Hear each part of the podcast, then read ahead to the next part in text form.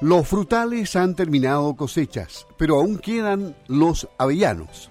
Hoy hablaremos de fruticultura con Cristian Parra, presidente de la Asociación de Avellanos Patagonia de los Lagos y los Ríos y director de la Sociedad Agrícola y Ganadera Sago Ángel. ¿Cómo está, don Cristian? Gusto de saludarlo. Muy buenos días. La, fruticultura ha tenido una gran actividad esta temporada marcada por la caída de las cerezas en el mercado chino en una mala jugada comunicacional y los contratiempos del sistema frontal en la zona central y sur que arrasó con frutales. Pero, sin embargo, en esta zona se trabajó tranquilo, al parecer sin mayores sobresaltos. ¿O qué destacaría usted, don Cristian, como un problema que costó manejar? ¿Acaso la escasez de mano de obra? ¿Cuál, cuál sería el problema que más les afectó? La escasez de mano de obra? Mira, eh, Luis, eh, grandes problemas en la, en, la, en la cosecha no hubieron. Ya yo te diría que fue un poco lidiar con este tema del coronavirus y hacer eh, todo lo que es los reglamentos, ¿cierto? O para, para la trazabilidad del coronavirus dentro del, huerto, ya que era una cosa que nos preocupara que llegara gente con eh, contagiada lo otro, el tema de la drosófila, te diría yo que fue un tema que nos mantuvo bastante preocupados, ¿ya? pero con algunos controles fitosanitarios pudimos salir del paso, pero sí estuvo presente, te diría, en la mayoría de los huertos. O sea, hubo ataque de drosófila, sí, en un menor grado y, fue controlado, pero en los momentos nos vimos muy presionados con esto. Y te diría lo otro, la mano de obra... Eh, hay gente acá en el sur para cosechar, pero quiero hacer una diferencia con las famosas comparsas o contratistas que vienen de la zona central, que es la calidad del producto que cosecha la gente acá en el sur. Eh, nosotros trabajamos el huerto que tenemos con mi socio Cristian Valdivieso, trabajamos con gente local y eso nos permitió nosotros tener más de un 90% de exportabilidad o de embalaje de fruta, ¿ya? Y eso es porque lo hicimos con gente local que ellos se preocupan de cosechar un buen producto, ¿ya? No cosechan gran cantidad de kilos por personas al día, ¿ya? Hay un promedio de 80, 100 kilos día por persona acá en el sur, versus a estas personas que vienen de la zona central y que te cosechan 150, 180 kilos, ellos vienen a manotear fruta y es en esos huertos la exportabilidad o el embalaje de fruta puede llegar a un 60, 70%. Entonces, ¿qué es mejor, calidad o cantidad? Entonces, eh, yo te diría que esos son algunos detalles que observaciones que hicimos, pero lo demás fue una muy buena cosecha, Luis. Ok, em, entonces en, consecuencia eh, no es bueno esto de las cuadrillas, eh, pero pero eso, ¿y qué pasa con esa fruta? ¿Esa fruta queda en los árboles y se puede volver a, cosechar o, queda en el suelo? Sí, lo que pasa es que la, la fruta cuando tú la cosechas muy rápido y no, no eres riguroso en la cosecha, la fruta se cosecha del pedicelo, del palito, ya no se tira la fruta. Por lo tanto, muchas veces esta gente que viene del norte son personas que tú no la conoces, no tienen empatía con el huerto, te dicen, mire, yo vengo a cosechar, vengo a manotear, yo vengo a ganar kilo, a mí la calidad como usted la, la entregue, poco me importa. ¿Ya?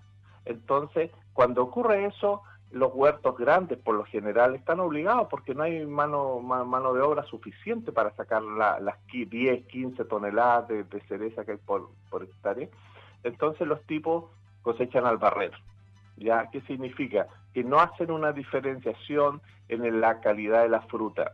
¿Ya? Fruta de gran tamaño, de bonito color, ya que no esté verde todavía, ya, ellos no, ellos sacan, sacan, sacan, sacan y eh, eso significa una merma, una pérdida para el productor. Ok, y mm, las cerezas, los berries en la zona, mm, ¿siguen siendo un buen negocio? O si usted las compara con las avellanas, estas han resultado ser más sólidas, con un poder comprador poco sensible a tempestades, como las que enfrentaron las cerezas. Mire, usted me está colocando entre dos, dos chiquillas muy bonitas, ¿ya?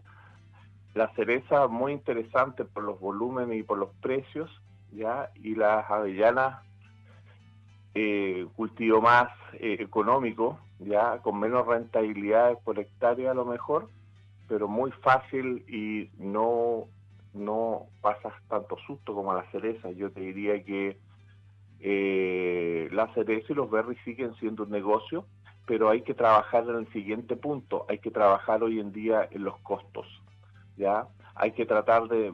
Mm, nosotros le enseñamos a los, a los chinos a comer cerezas de muy buena calidad, ¿ya?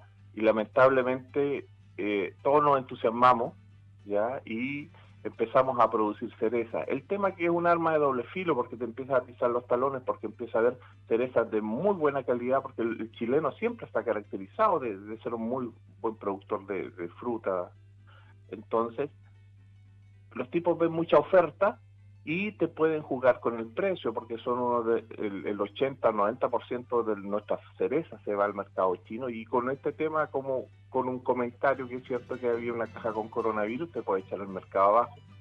Entonces, eh, nosotros tenemos que enfrentar estas situaciones de, de, mercado manejando los costos, ya tratar de bajar los costos, producir la misma calidad de cereza ya con menor costo para tener un margen cierto para poder eh, estar un poco tranquilo ya porque mm, hemos ido disminuyéndolo, hemos ido visto cómo han disminuido las rentabilidades eh, por kilo de, cereza.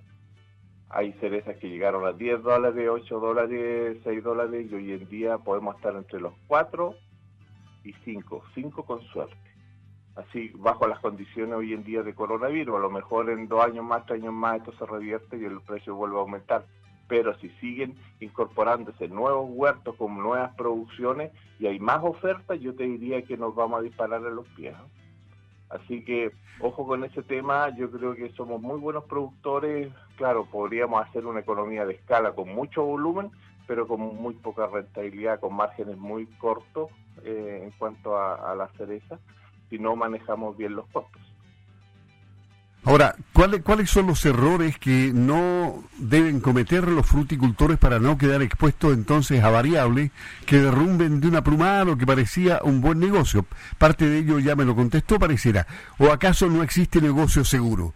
¿Es por ello necesario entonces apostar a varios cultivos y no solo a uno? Bueno, yo te diría que en fruticultura eh, la especialización es una característica. ¿Qué significa eso? Tener varios cultivos, dedicarse a la leche, a la carne y también a la fruta, mm, no sé si será la, mejor combinación. Yo te diría que yo prefiero especializarme en fruticultura, ya o en leche o en cereales, lo que sea, pero eh, ser mejor en eso. ¿Y qué significa ser el mejor? O, o cómo trabajar. Uno, el manejo de los costos, como te decía, lo otro es trabajar con variedades que te aseguran una gran cantidad de fruta disponible para el cosechero, ¿ya? Porque se ha demostrado que mientras más fruta disponible hay, ya eh, más toneladas por hectárea, el cosechero te va a sacar mejor, eh, más, volumen, va a poder sacar más rápido los kilos y segundo, eh, la relación con la empresa exportadora, que es la que te coloca la fruta en el mercado extranjero, ya sea Europa, China.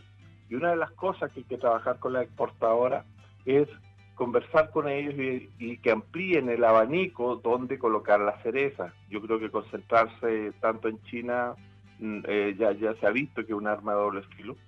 ¿ya? Eh, a lo mejor hay otros mercados que hay que abarcar, hay otros mercados donde se puede llegar, a lo mejor no con los tremendos precios de antes, pero sí más estable. O sea, de que el mercado chino un día te, te digan que te van a pagar cero o que tus cerezas se van a podrir en el, en el puerto, ¿cierto? A ganar 4 dólares, 5 dólares o 3 dólares, es mucho más seguro lo primero que lo otro. Entonces, primero, manejar los costos, variedades con las que vas a trabajar, ¿cierto? De, de eh, después trabajar con una exportadora que te garantice que va a abrir el abanico, va a abrir la, la, la, oferta hacia otros mercados para eh, no sufrir una, una pérdida del 100% de tu producción. ¿ya? Y lo otro es el tamaño del negocio, del huerto en el cual voy a, voy a meter. O sea, imagínate, para los productores chicos ya es riesgoso, imagínate para un productor más grande. O sea, mientras más plata colocada y más riesgo es. Pero nos vamos a eh, pelear la mano de obra entre nosotros, nos vamos a vamos a generar una oferta, ¿cierto?, que es eh, excesiva o demasiada y que va a tender a bajar los precios. Mira, eh, las avellanas, si lo comparamos con las avellanas hasta el momento, nosotros, personalmente, yo pensaba que la temporada pasada Agri Chile nos iba a cuestionar el precio que se había eh, comprometido pagar. Yo, yo en algún momento pensé que nos iban a pagar menos, ¿ya? Porque podían decirnos que su poder de compra bajó, que el consumo bajó de avellanas, que ya no estaban comiendo tanto chocolate la gente y todo el tema, pero sabes que pese a todo, cumplieron con su, con su precio que habían ofrecido, nos tocó un muy buen dólar en ese momento, así que yo te diría que ha sido bastante estable el negocio de las avellanas en comparación con la, con la cereza. Y cada vez por kilo, si lo comparamos precio por kilo, cada vez la variedad tonda de Gifoni se acerca más al kilo de la mejor cereza que podemos sacar acá en el sur. Em, ¿Existen nuevas alternativas de otras variedades de frutales que se adapten bien al sur del país? Por ejemplo, en especies nativas, ¿el maqui ha aprendido entre los productores o las trufas, este hongo que tiene un alto valor en los mercados, podrían ser potencialmente otras opciones? Mira, yo te diría que las trufas se ve como más promisorio se ve un más profesionalismo, se ve un mercado un poco más claro. Con respecto al maqui, te diría que hay mucha gente que todavía está cosechando maqui a través del quiebre de ramas, a orilla de camino, se mete a los campos, ¿ya? Eh, en un seminario que hubo de hace tiempo, unos dos años atrás, expusieron que eh, el maqui, una vez que tú lo sacas del ambiente normal que tiene el maqui, lo empiezas a domesticar, ¿cierto? Lo empiezas a plantar, lo empiezas a, a, manejar como un cultivo comercial, tiene algunos problemas, empieza a ser atacado por plagas, empieza a ser atacado por insectos y, y enfermedades también, por hongos. Entonces hay un tema de polinización también ahí involucrado. Yo te diría que el maqui es un, un, un nicho muy pequeño, ya, una moda, que que, para el tamaño y volumen que se está manejando actualmente, te diría que si alguien se quiere dedicar al cultivo del maqui, mejor arriende un campo que esté lleno de maqui, lo mejore, lo maneje y no esté plantando maqui, ¿cierto? Porque te diría que el manejo del maqui una, a nivel industrial o en un huerto comercial lo veo complicado, lo veo difícil, ¿ya? Porque todavía eh, falta mucho que estudiar, falta ver muy bien cómo se adapta a las condiciones de manejo de ¿cómo se llama? Cuando tú empiezas a domesticar, sacas una especie del bosque, ¿cierto? Una especie nativa del bosque y la llevas a un ambiente totalmente diferente. Ese comportamiento falta todavía estudiarlo bastante, Luis. ¿Mm? Ahora, más allá de decepciones transitorias o de experiencias poco gratas, su balance es positivo como para seguir apostando a la fruticultura, ¿no?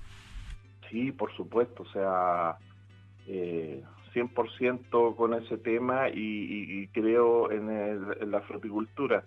Sí, como te digo, eh, consejo para la gente que se va a meter en, estos temas, que evalúe bien eh, variedades, condiciones de clima, mercado, que estabilidad en los mercados, ¿cierto? Eh, disponibilidad de mano de obra, disponibilidad de agua, Luis, que hoy en día es un tema. Este año en, algunos campos nos quedamos sin agua para regar las avellanas. Eh, entonces son todos factores que hay que considerarlo, pero todavía va, o sea, todavía da todavía el negocio para, para esto. Eh, yo creo que aquí hay un trabajo, estamos trabajando, por ejemplo, en cerezas con variedad, la misma variedad ya llevamos, ¿cuánto? ¿20 años? 15 años, plantándose variedades que eran de la zona central y se plantaron aquí en la zona sur, con mm, temas de injerto, de patrones. Entonces, aquí toda la fruticultura o todo cualquier rubro nuevo tiene que ir apalancado, soportado, apoyado por el desarrollo de investigación científica, el desarrollo de nuevas variedades para las adaptadas acá en la zona sur. Por lo tanto, si la fruticultura acá del sur rápidamente no se trabaja en, modernizarse, en desarrollar nuevas técnicas, nuevas ayudas para los productores, claro, a futuro esto se puede caer. ¿Ya? Y ahí es donde está mi pelea, que digo siempre que aquí nos falta mucho apoyo en el tema investigación a través de instituciones públicas, a través de instituciones privadas, porque la fruticultura se concentró en la zona central. Nosotros recibimos los remanentes de la zona central en cuanto a riego, plagas, manejo, enfermedades, etcétera. Pero ¿qué se está desarrollando aquí en la zona sur? Y eso es lo que he hecho de menos. Un centro potente, frutícola, que se dedique a estudiar y ayudar y apalancar a los productores. ¿ya? Así que tengo fe todavía en este tema, Luis, y todavía con el cambio climático yo creo que hay otras variedades como las nueces, las ciruelas, las almendras que poco a poco van a ir llegando para acá también. Ok. Le agradecemos a mm, Cristian Parra la posibilidad de conversar aquí en Campo al Día de Radio Sago. Don Cristian, presidente de la Asociación de Avellanos Patagonia de los Lagos y los Ríos y director de la Sociedad Agrícola y Ganadera de Osorno Sago AG. Que tenga una buena jornada y que salga buena la cosecha de avellanos, don Cristian. Hasta pronto. Ah, sí, eso ah, de eso no lo conversamos, pero cortito. Decirles que los avellaneros partimos como el 10 o 15 de marzo cosechando fruta y se ve muy optimista la, la producción. Así que gracias Luis por tu tiempo y por dedicarle a la fruticultura también un espacio en tu radio. Muy bien, hasta pronto, gracias. Chao Luis.